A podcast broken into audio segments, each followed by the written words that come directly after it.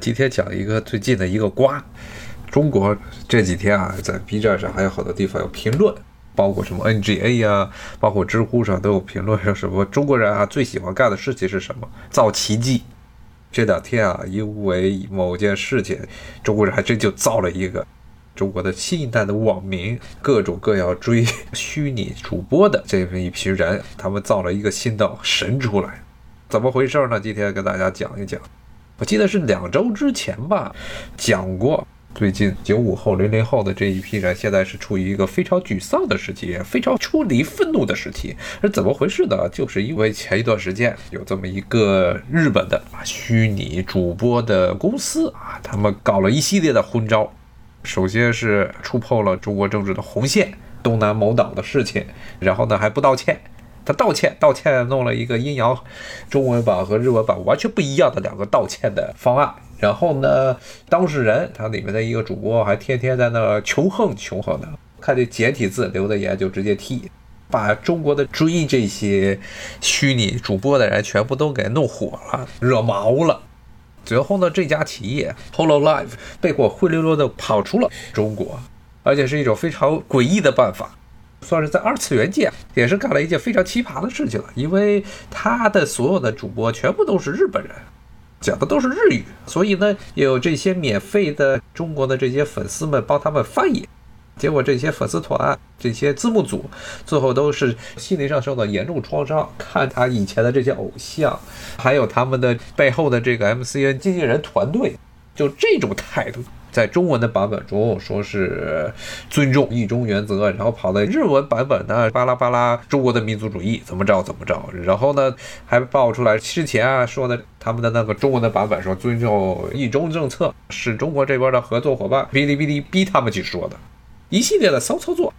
今天咱们留言区啊，第一幅刚刚发出来这图片就是 Hololive 这个公司它底下的这些所谓的虚拟主播。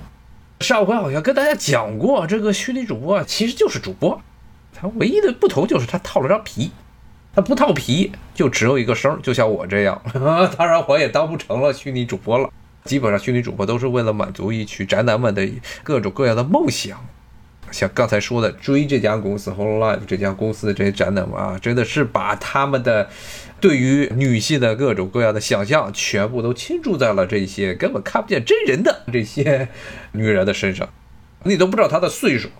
上回节目跟大家讲了，有好几个里面的主播可能都已经超过三十岁了，可能都比我还要老。不知道是不是有传言，有将近四十岁的。反正对于他们宅男们来说呢，这就是一张皮，他们只爱的是这张皮，听后面的声音。至于这个人是不是真的比他们大，他们不管。结果呢，这家公司没有好好的利用好中国粉丝们的这么一种痴迷于他们偶像的市场的潜力，而是直接咔甩手跑了。因为这家公司据说是，包括现在的很多新闻也是明显看出来，他是想开拓新的市场。日本这家企业，我也不知道他是怎么想的啊，因为现在在中国这个市场，在他们滚跑之前啊，整个这个市场基本被他们垄断了，一半以上的流量的虚拟主播全是他家公司的。但是呢，在油管上这一类的主播，英文类型，面向于西方人类型的这种虚拟主播还是非常少。当时他们就想了，不知道为什么这脑子就残了，说中国人市场可以抛弃，白人的市场你要拿起来。号召他们那些日本的主播们去学英语，然后把中国的这个市场彻底的抛弃，整个这么一个战略就非常的诡异。大家也知道这日本人讲英文是个什么样态度啊？如果大家不知道什么是日本人讲英文，你就想着是一个广东人讲普通话啊，而且是最绕口的那种粤语普通话，就差不多就是那种感觉了。他们整个公司的领导层一开始就有问题，不说这家企业了。也不说他们这些主播了，现在呢就出现了一个很有趣的现象，什么呢？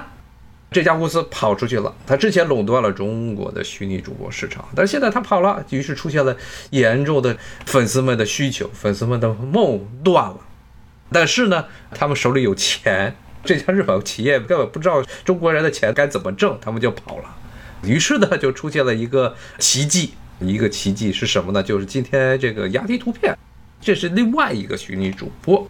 他最近成了 B 站上，甚至都已经跳出了虚拟主播圈了，成 B 站上的一个重要的现象，也是可以反映了中国现在年轻一代啊，特别是可以说是九五后、零零后这一代人，他们的某些特征非常鲜明的特征。一个就是这批人，特别是要要跟八零后比起来，还有包括一些可能是九十年代初出生的一些人，更别说那些七零后啊、六零后啊，他们更加具有非常鲜明的理想主义啊。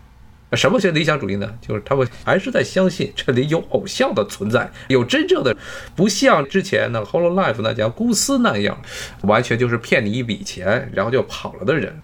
那么他们呢，把自己的所有的爱心全部都倾注到了这个压低图片主播身上。那是谁呢？这个主播呢，叫做 名字比较中二，其实还是一个日本人，他叫什么？绯赤艾里欧，绯红的绯，赤红色的赤，然后艾里欧是一个名字。如果去 B 站上搜，包括呢，我看这两天好多的新闻网站上都在讨论这个事情，因为他这个事情实在是太不同寻常了。你要不知道 B 站这个圈儿，可能会觉得不知道这些人在说啥。但是呢，可以给大家举一个例子，可以给大家做一个比较。怎么一个比较呢？就飞驰艾利欧啊，他在三天之内，他在他的直播间拿到了六千个舰长，有六千个舰长上传。这什么意思呢？舰长是什么？舰长就是每个月给这主播打月卡的这种人，一百九十八吧，一个月一百九十八，这叫舰长。现在呢，B 站上，在他突然崛起之前啊，B 站上的主播，各种主播，有二次元的这皮的，还是没二次元皮的。顺便说一下，蔡明现在都披了张皮，在这个 B 站上做虚拟主播。无论是哪种主播啊，他们最多见长的数目就是每个月定期给主播打钱，至少打一百九十八块钱啊，一个月卡的这些人数啊，最多就五千多。结果呢，这位小姑娘她三天之内就超过六千，现在成了 B 站的霸主了，是一个非常奇迹般的现象。而且呢，甚至呢，她的流量超过了 B 站是前一段时间花重金给网过来的冯提莫。冯提莫大家应该都知道啊，但是呢，结果呢被这么一个名不见经传，在这三天之前一直是默默无闻，基本上是没有什么人知道的。这个女主播把她跟风头给抢了。这个女主播在之前啊，在这三天之前，她的人数才多少人呢？刚才说的这舰长数，就给她的月卡充值的这个人数呢，才十九个。一共就十九个，然后二十号那天一下就暴涨到了将近，好像是上百人。然后呢，第二天二十一号啊，从上百人一直一路猛增到了三千人，后来就一直在往上飙升啊。那现在的话已经是六千名舰长，可以说是不光是虚拟主播界，可以说是 B 站这主播界的一个奇迹了。这个是怎么回事呢？咱们今天就来说一说。刚才说了，虚拟主播界由于前一段时间。怎么讲？日本公司导致了这个垄断了这虚拟主播界很长一段时间的主播都跑了，跑路了。这帮日本人跑路了，粉丝们在虚拟主播界有个专门的代号，管这些粉丝都叫弟弟弟弟们。弟弟们现在是心理上极度空虚，他们要找这个新的主播。这个时候正好，费彻海里欧就满足了弟弟们对一切的主播应该需要的这些品质的需求，一下子就爆款了。他是一个什么样的人呢？其实可能是二十来岁，好像是在他的自己的直播间中说过，他也就二十来岁的这么一个日本的女孩，二十六好像是，社畜，什么社畜呢？就是打工人，打工人，而且呢很不幸的，最近呢被黑心企业给开了，现在正在找工作，加上好像家里还不太好。外婆生病，然后还得一直照顾。说是前一段时间就在刚才说的这 Hololive 这家公司要跑路之前，刚发了一个推特，说他外婆病非常重，说一直要在疗养院里待着，可能都没有时间，没有多少时间再进行直播了。然后呢，那个时候跟着他的人数啊，不算是所谓的舰长给他打钱的人数，就光是跟着他的关注他的这粉丝数，在 B 站来说啊，已经算是非常少了，一万多。对于虚拟主播来说，一到一点五万，这是个非常少的一个人数。后来呢，一下奇迹就出现了，首先就是二十号他在那儿唱歌啊，一下就涨上来了。怎么回事呢？其实是十九号那一天。十月十九号那一天呢 Hololive 他们惹事儿的那女主播重新上线，在油管上去主播。当时整个中国这边的这些弟弟们、这些粉丝们就全部都心碎了，然后就开始找人。这个时候呢，又出现了这个女主播，这 f e a t u r e 里欧她的死忠粉，在二次元很著名的一个论坛叫 NGA 啊，这个论坛。大家可能都没听说过，如果不对年轻人玩的东西了解的话，可能都不知道。这 NGA 是什么呢？NGA 是原名叫做艾泽拉斯国家地理，最早是玩魔兽世界玩家组成的一个论坛，都扩展到了所有的游戏，也包括二次元的东西，他们都在谈论，很著名的一个宅男们的一个论坛。这个女主播的死忠粉就在他们的 VTuber 就虚拟主播的子论坛上发了一篇文章，非常的具有文学意义。他说的是经络，什么是经络？金就是金鱼的金，不是那个咱们的观赏鱼，而是呢海州的大金鱼。鲸落指的是什么呢？它其实是个英语的单词，whale fall，指的是鲸鱼死了之后沉到海底。沉到海底，鲸鱼身上有非常非常多的油脂和各种各样的蛋白质，它一般是沉到了海底的最深处。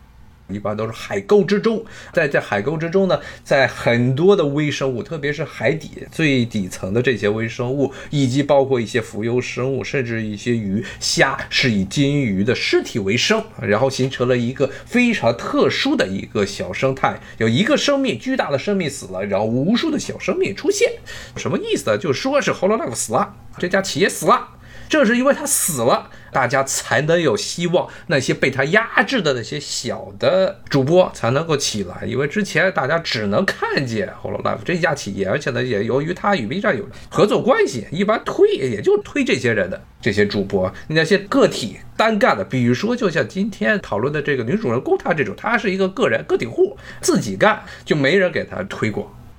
这个叫飞驰阿里欧呢，他在 B 站上待了一年多，他是一个日本人，在 B 站上待了一年多啊，基本上每周都得要主播，频率差不多是得有三次到四次。哎呀，就像我在喜马拉雅上每周的播送的频率，然后呢，基本上每次呢就是唱歌，然后玩游戏。像刚才说到一些 Hololive 那帮人呢，他们基本上在 B 站上很少待，一个月能来一次就不错了。绝大部分时候都是这些弟弟们、这些粉丝们把他们在油管上表演的那些视频给搬过来，所以叫搬运工。这个女主播她是一直是在 B 站上坚持自己实况主播，说的是日语。像这种虚拟主播界比较比较有趣的现象是，虚拟主播在这主播，就肯定有这些弟弟们去当同声传译啊，就是这么搞，就是这么磨磨了一年多，就没混出来多少人。刚才说了，才十九个舰长，十九个人每个月给他打钱。因为 B 站上它本身还需要分成，然后他要是再扣掉 B 站分成，可能拿到手的钱，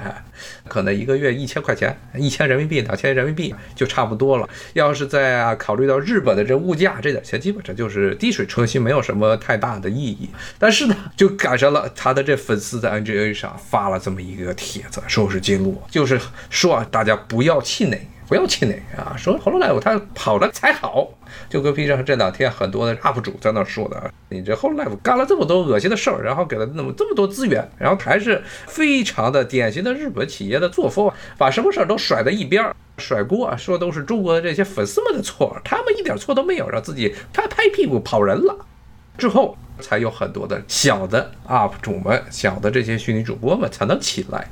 然后就开始推荐他这个一直在主推的这个 UP 主，这个女主播啊，确实她之所以能在三天内爆款，是因为有原因的，有原因，不光是说她努力，或者呢，刚才说了，她家庭也不是特别好，收入非常低，是社畜。而且是失业的社畜，而且外婆还生病了，是这么一个比较糟糕的情况，差点就要毕业。毕业就指的是退出这一行，得去找一份稳定的工作。当然，这只不过是一些卖惨的地方。那其实主播界卖惨的现象太多了啊，各种各样卖惨的现象。但是呢，它主要是两个卖点吧。一个卖点呢就是声音，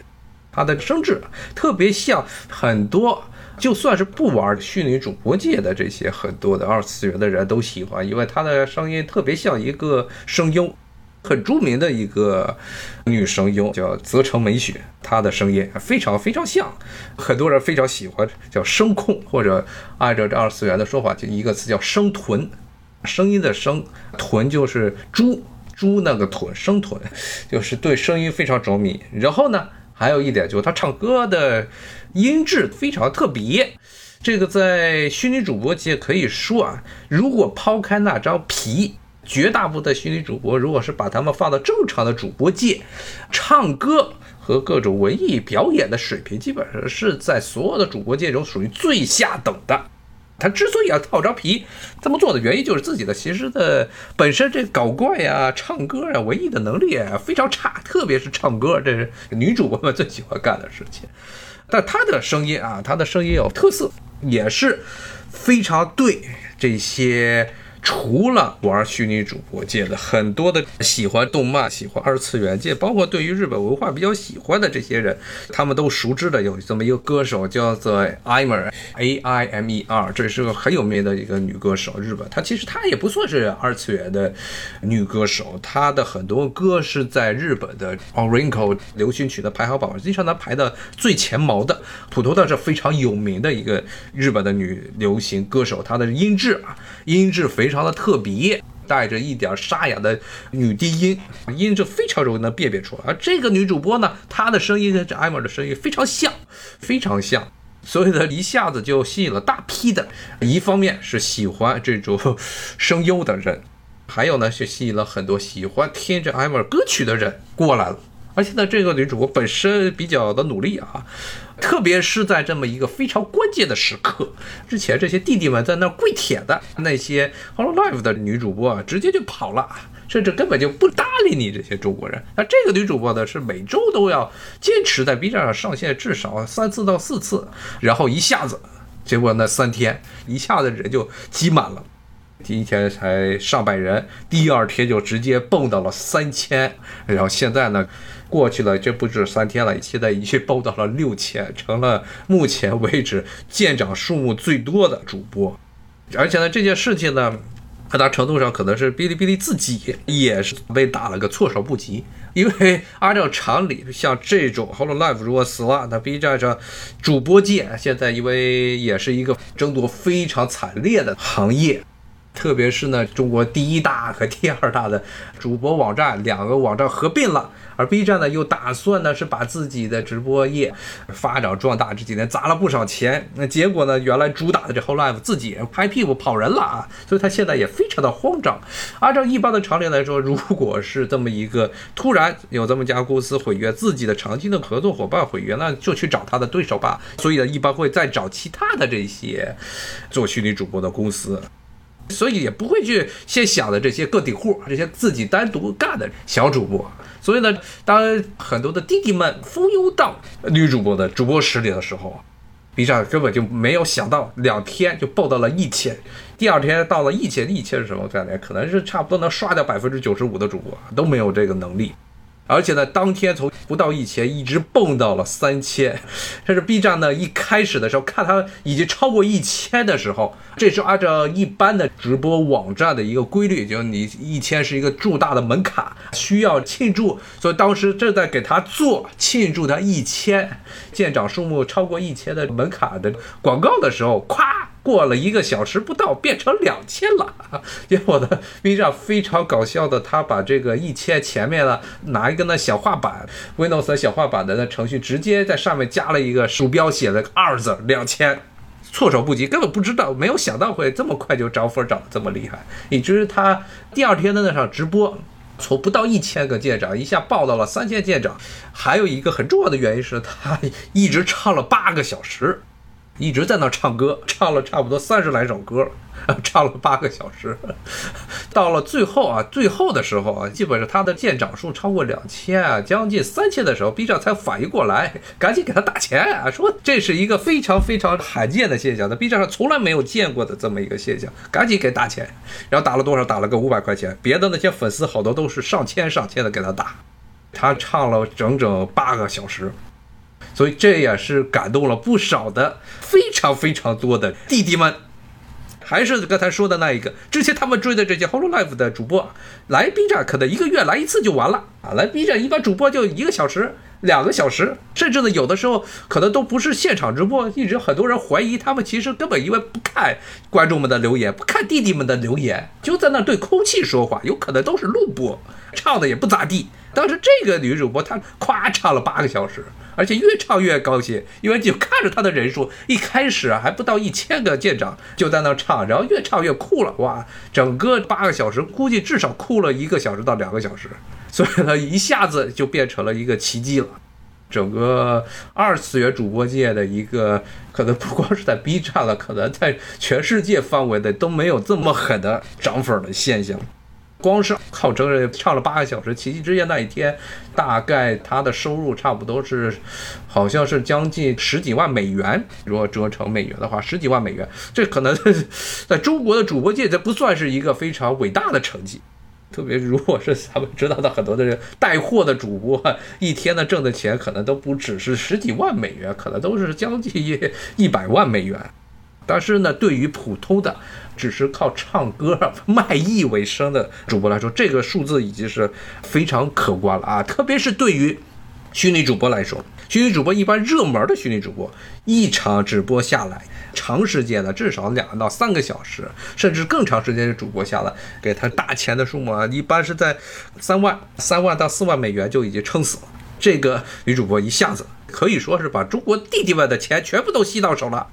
中国的弟弟们一开始是处于一个严重的心灵的空虚期，然后呢，加上呢，在 NGA 的论坛上，有人专门就号召大家说，经络啊，这 Whole Life 死了，大家才有新的这些主播被压的喘不上气的主播才能上来，然后大家就去了，一听着这声音不错，唱的也还行，然后就出现了一个非常严重的报复性消费。就死活给他打钱，而且呢，其实是有一种对着那个背叛他们那家企业 Whole Life 来说的，说你不是觉得中国市场没有必要吗？就给他打钱，就让你们看见，你们抛弃这个市场，那么爷的钱都要到这个女孩身上，其实就变成了这么一个局面，就变成了这样。我看着听说了，说是人傻钱多，但其实就是一种非常的情绪化的这种宣泄。但是其实啊，你要想想，整个主播界说白了就是一个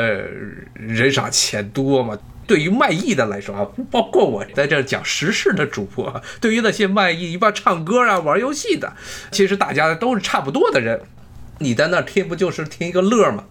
听一个乐之后呢，就跟听一场戏一样。觉得这戏不错，就甩点钱。结果呢，这 Whole Life 呢，就相当于是一个唱戏的班子，他不给你好好唱，然后还去舔别人去了。本来是在什么正义祠茶馆中唱戏的，嘿，他就非得要远渡重洋，跑到了人家这个洛杉矶这好莱坞中国剧院外面去唱戏，唱京戏，就变成这样了。所以这些弟弟们非常的愤怒。不是跑了吗？从正义寺茶馆的戏台上跑了吗？我就去这个天台上揪一个人，唱的最好的，我就把所有的钱就砸到他身上，最后就变成这样了，真的就是变成了一个小小的奇迹。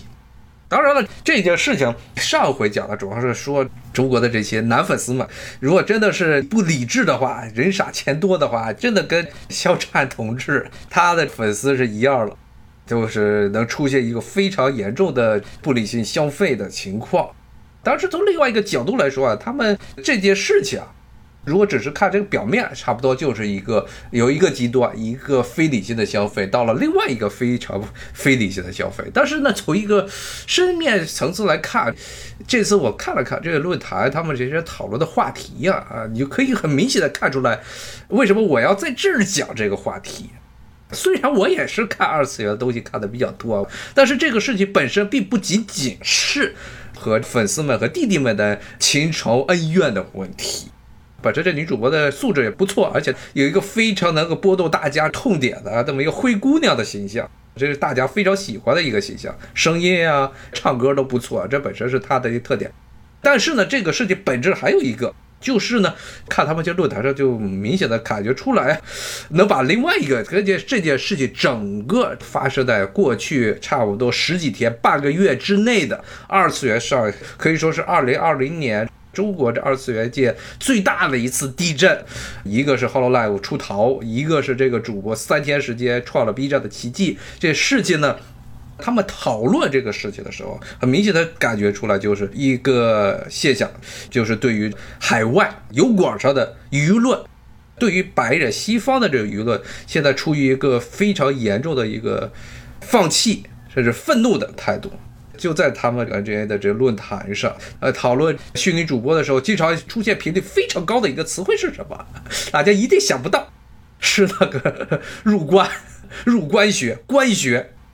最近呢，大概是几个月前啊，在国内被炒得沸沸扬扬的入关学，说清军入关，关学。官学，如果大家不知道的话，我在这可以给大家讲一下，就是现在的很多的，特别是年轻的，很明显的就是九零后和零零后这一批的年轻人，他们呢跟在之前的这一代的人，包括的是八零后啊，八零后还好一点。还凑合一点，再往前，差不多七零后、六零后，跟他们一个非常鲜明的一个不同点，就是绝大部分的以前人，包括八零后的一代，对于西方世界，特别是对于美国为核心的这些西方世界，至少是带有一定的敬畏，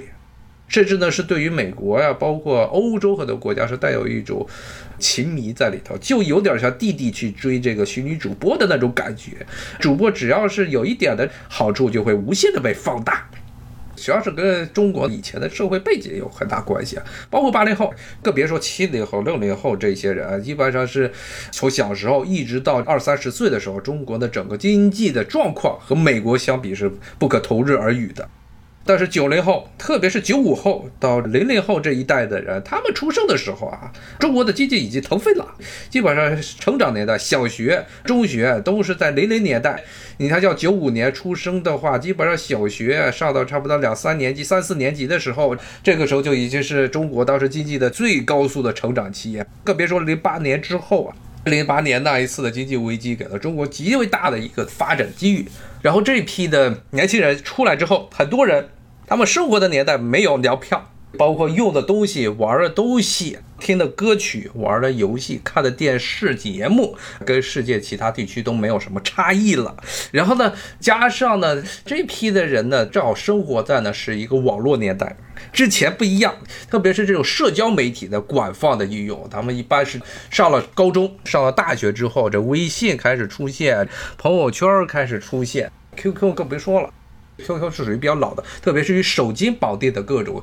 社交媒体的出现，能够让这些年轻人能够时时刻刻都与世界各个角落能够联系在一起。更别说啊，现在因为家长们，号称内卷化嘛，就拼命的要给小孩儿加各种各样的特长。其中一个重要的特长就必须去海外游学，所以特别城市里这小孩儿，差不多十几岁的时候，天天就在海外跑。那等只要海外跑了之后，发现，像我接触过的一些，很明显就是这种感觉，他们觉得美国吃的不好，这人呢还不咋地，真的是这个零零后一个非常普遍的心态啊。像我在 DC 这边见到的，就觉得其实这些人他生活在一个除了这个空气比中国好之外，其他尤其是美国人。所以呢，这些人，因为他生活的年代是处于中国的可以说物质生活已经极大丰裕的这么一个时代，特别是城市里的这一批年轻人，所以呢，觉得中国现在的位置就是他应该的位置。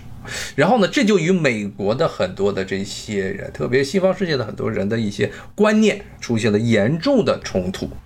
特别是你像年轻一代的，很明显的一个特点就是，他认为不应该天天讲的就自省。中国人不要想着天天就是是不是自己做错了，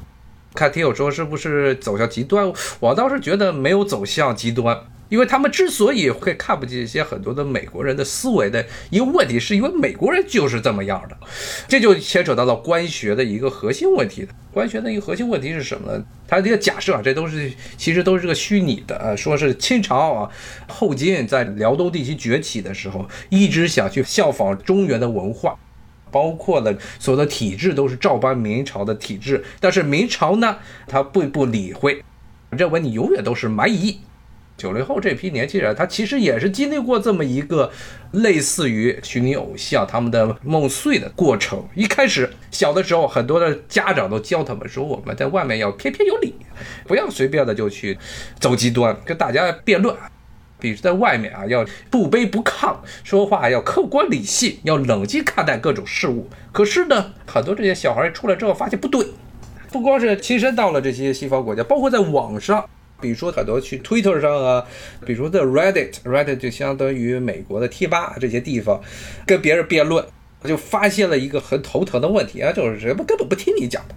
有各种各样的最消极的词汇都涂在中国身上就对了。这批年轻人，一方面他因为他们是生活的年代从来没有从贫穷的时代走过来，从小的时候都觉得中国的物质生活就是这样了。再加上呢，他们又去在外面和别人接触的时候，这些西方人，特别是美国人，包括一大部分欧洲人，他一个态度就觉得中国是个极端贫穷落后，然后人们生活惨无人道。这么一个时间，然后你无论是怎么样去跟他们去辩解，他们总是最后讨论的话题还是回到中国是一个穷国，说你们都被洗脑了，全部都被洗脑了。这官学之所以会出现，其实就是这么一种极端的反制，就是认为无法与外面的人进行辩论，与其在浪费时间与他们辩论，还有一个专门的词汇叫做辩经。为什么叫辩经呢？大家知道这个辩经是佛教用语，特别是比如说藏传佛教经常讲辩经啊，两边讲这些经文的一些说法。但这个地方辩经是指的是什么？是讲的是这些没有意义的，说了半天其实没有任何实际价值的话。所有的话题，双方立场谁也说服不了谁，最后立场就恢复到原点。所以这些官学的一个核心的特征就是说，与其他们浪费时间，向他们展现中国的真实的一面，还不如就用一些别的手段。他们总结出来的结论就是，只要你没有做到世界老大，那么你永远都是被别人歧视，以为你是个黄种人。不像美国这地方确实是这样。所以呢，他觉得与其与他们辩经啊，不如入关。然后为什么会跟这虚拟主播界混在一块儿呢？就是因为。这一次的事件啊，他这 Hololive 跑了，跑了之后，很多的这些弟弟们觉得这个 Hololive 特别的不地道。Hololive 在油管上的主场去在那儿闹事儿，说你们这些阴阳公告，中文和日语都不一样，然后呢还天天在扯东南某岛的问题。结果呢，当时受到了白人弟弟们的集体围攻，说是你们中国人把他们逼走的，一下子这些人心情就全炸了。真的全炸了，结果这几天是天天就讲的是要入关。其实你看，就像这个听友说的，这各国的洗脑能力都增强。其实绝大部分的情况确实是这样。现在在美国啊，美国的一个很大的问题，其实这也是为什么中国的这些年轻人会出现官学的这么一个，确实是跟美国有直接的关系。美国现在的整个不光是普通的民众了，普通民众就别说了啊，就说包括他们的很多精英。由于在长时间的受到了一个美国例外论，昭昭天命，昭昭天命，这是美国的一个非常带有浓厚的宗教气氛的这么一个美国爱国主义、美国核心观的这么理论，就认为这美国人能成为超级强国，原因是上帝赐予的啊，是上帝应许给美国了这块肥沃的土地，最后美国人通过这块土地要成为上帝的最伟大的选民。那听着好像对于中国人来说，特别大部分不信教的中国人来说，这是个非常奇怪的事情。但是在美国，这种理念不光是建国的支持者，甚至大部分的民主党人也是一个样子，都是这么一种信，就坚定的认为美国就应当是世界老大，就不能到世界第二。他就他认为理所应当，这是天赋的，就是已经把它当做了一个公理来看待。所以在这种情况下呢，包括很多的国际关系学的一些学者。都无法跳出这么一个圈子来，就美国是一个独一无二的，命中注定要成为世界第一强国的国家，这么一个框架，它在这个框架中永远跳不出来，永远跳不出来呢。它的很多的海外事务，对国外事务，不光是对中国，对一些其他地区这种分析，全部都是建立到了这么一个基础之上。特别是你要是在跟中国人，特别这些年轻人说话，不像在老一代的这些中国人那样啊，比较的四平八稳的，有时天天跟你打太极。七十年代、八十年代、九十年代，包括零零年代初的这些中国留学生一般去了，就是要不就必谈这些政治话题，要不呢就是打个圆场，把这话题转移到别的地方。但是现在这些年轻人，中国的很多年轻人来到这之后，直接就跟他怼，觉得我为什么我要回避？你说的这些确实是很多的东西是比较荒诞的啊，所以呢。造成的一个结果，确实就是现在很多的这些中国的年轻人觉得，不是中国人被洗脑啊，是整个西方很多的这些人的情绪，他的世界观和现实是有严重的偏差的。像今年的新冠肺炎疫情，更是呢，坚定了中国年轻人的很多的这种心态。最严重的极端，当然就是像核心那样啊，就变成了一个西方的历史全是假的，只有中国的东西才是真的，这是真正的极端。但是呢，这是一个最极端的例子啊。但是大部分的很多的情绪就是在这儿，认为西方人认为 中国人被洗了脑，但实际上是真正被洗脑的人是西方人。这是一个现在很多年轻人普遍的这么一种对于外国的一种观念，所以呢，才诞生了入关学，认为呢，只要你做不到世界老大，永远人们都压着你，永远都看不起你。这不是一个能够通过理性的分析和理性的逻辑的去辩论就能够得到的共识，而是要用一些强硬的办法。那是什么办法？那就是入关。我看这听友说了，迷思宗如果泉下有知，不知道几百年后关那个关外道指。其实不光是这个明思宗吧，就算是明思宗嘛，就算是清朝啊，清朝也一直认为自己是天朝上国呀，就跟入关学里说的一样啊，就是清朝清兵入关之后，自有江南的大儒替你辩经，清朝就是认为自己是天朝上国，结果最后呢，鸦片战争被英国人打怕了。结果变成了外国人，什么英国人啊、美国人啊、法国人，就把中国当做了蛮夷。我看这有听友说是这个世界老大，太平洋对外出来了这么一个馒头小子，这就是很多现在特别是年轻一代的人的一个普遍的认为，就美国历史短，没有经过衰落，很多的事情都是非常执着于一些旧有的荣光，包括在很多地方，大到比如说中美贸易战、新冠肺炎。小到虚拟主播界，中国的弟弟们出去跟外国的支持 Hololive 的这些白人去辩论的时候，他们用的这些言语还是带有非常鲜明的冷战时代气息的这么语言。而且呢，还有一点呢，就是之所以这些中国弟弟们非常的愤怒，又是由于东南的某个小岛，因为东南的这个小岛上，你要看海外的这些言论。搜一搜这中国的新闻呐，包括一些维基上，都很明显的看出来，有很多东西是带有很明显的国语风的。然后呢，这个里面的内容完全是荒诞不经的。所以呢，这个实际上是一种出泥的愤怒。他说他这个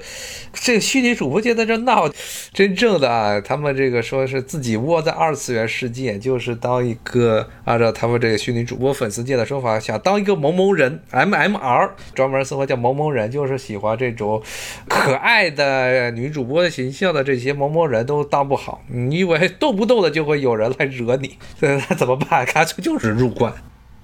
回到刚才的话题啊，刚才接着说这个虚拟主播的事情。那我看听友问初音未来算不算？不算。